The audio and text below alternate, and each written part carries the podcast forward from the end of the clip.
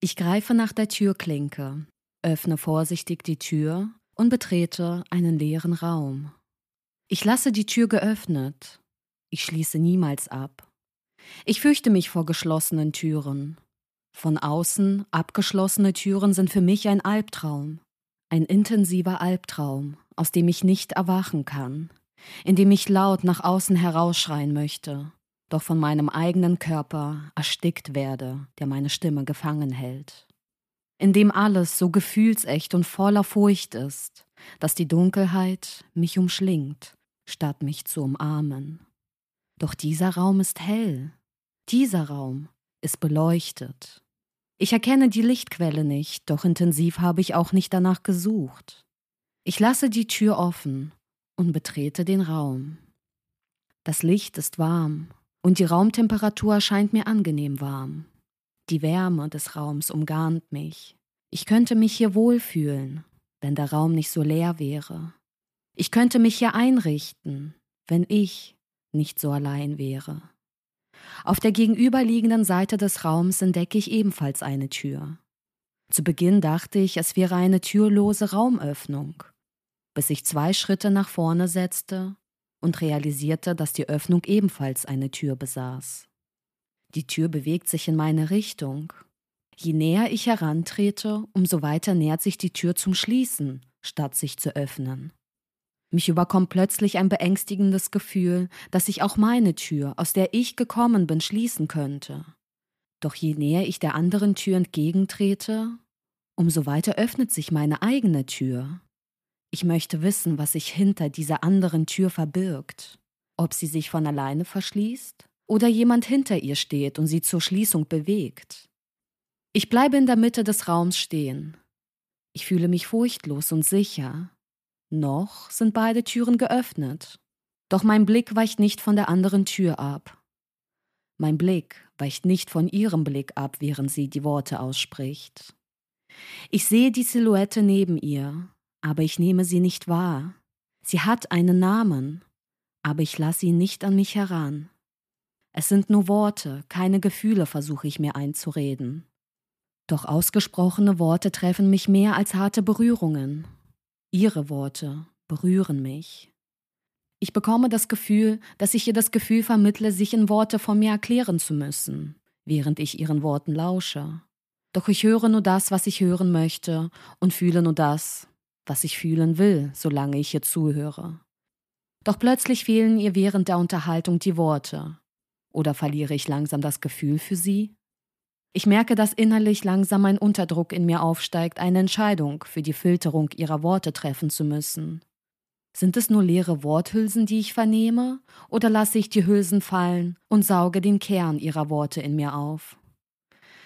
Ja, sie ist in festen Händen, doch selbst ein fester Griff kann sich irgendwann von einer lösen, indem sie sich selbst daraus befreit oder sie losgelassen wird. Der feste Zustand ist nur ein Aggregatzustand von vier möglichen Zuständen, versuche ich mir einzureden. Es ist nicht nur eine Frage der Zeit, sondern auch der Phase, bis etwas Festes sich in etwas Flüssiges entwickelt, solange der Druck von meiner Seite niedrig gehalten und die Wärmezufuhr erhöht wird. Fuck, ich schmelze dahin, solange sie mich anblickt. Mein Schmelzpunkt war schon auf der Toilette erreicht, und ich frage mich, ob ich jemals ihren Schmelzpunkt erreichen werde. Vielleicht nicht heute Abend, solange ihre feste Freundin dabei ist. Vielleicht irgendwann anders, wenn wir alleine sind. Doch im nächsten Moment verwerfe ich meinen Gedanken und spüle ihn herunter wie Toilettenpapier nach einmaligem Benutzen. Der Gedanke daran ist genauso unnachhaltig wie der unnachhaltige Sinn der Neujahrsvorsätze. Wieso sollte ich mir etwas verbieten, wenn ich die Lust darauf verspüre? Wieso sollte ich im alten Jahr beschließen, mit dem Rauchen aufzuhören, was ich aber im neuen Jahr wieder verwerfe? Nachhaltiger wäre es, wenn ich mich jedes Jahr in der Anzahl der Zigaretten steigere, bis ich irgendwann davon kotzen muss. Vielleicht steigere ich mich so weit in das Gefühl hinein, bis ich es nicht mehr aushalte und mir nichts anderes mehr übrig bleibt, als mich von ihr zu lösen. Bis mein Schmelzpunkt den Siedepunkt erreicht und sich das Gefühl als auch die Gedanken an sie verflüchtigen. Ich recycle meinen vorherigen Gedanken, während ich mir eine weitere Zigarette drehe und frage mich, wieso ich mir etwas verbieten sollte, wenn ich in diesem Augenblick die Lust darauf verspüre. Wenn das mit dem Lustverlust bloß so einfach wäre, denke ich, und zünde mir die zweite Zigarette an. Ihre Freundinnen schweigen. Nele ist der Mittelpunkt des Geschehens. Nicht nur für mich, sondern auch für sie, wie es mir scheint. Sie ist die Moderatorin und ich bin nur eine Gastsprecherin in ihrer Show, die ausgefragt wird. Doch es fühlt sich nicht nach einem Verhör an. Weder die Fragen noch die Situation an sich sind für mich unangenehm. Ich fühle mich wohl in ihrer Umgebung. Ich fühle mich wohl, solange ich ihre Worte höre, die in meine Richtung gelenkt sind.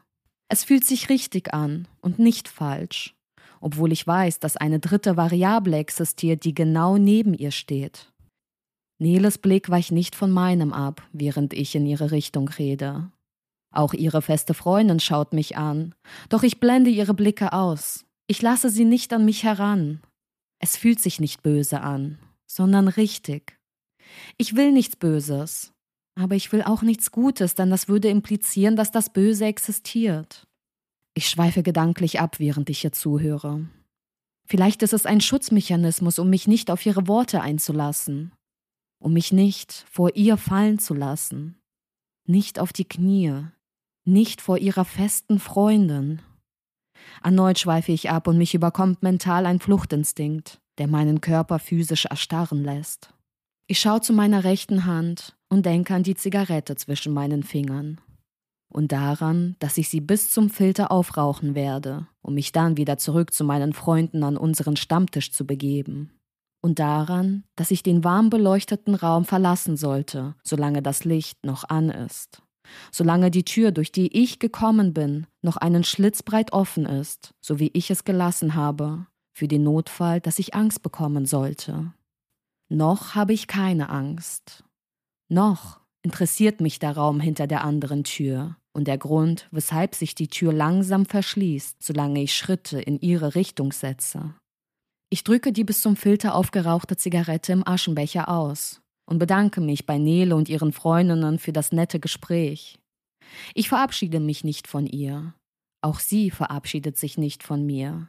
Der Abend ist noch jung und die Tabakpackung noch halb voll, denke ich. Also laufe ich zurück zu unserem Stammtisch, an dem schon ein weiteres volles Glas auf mich wartet. Meine Freunde kennen mich. Und auch ich kenne meine Freunde, die kein Limit kennen. Wo warst du? fragt mich meine Freundin. Ich war draußen eine rauchen, antworte ich trocken, während meine Blicke nicht von Nele weichen. So lange? hackt sie nach. Nein, leider war es zu kurz.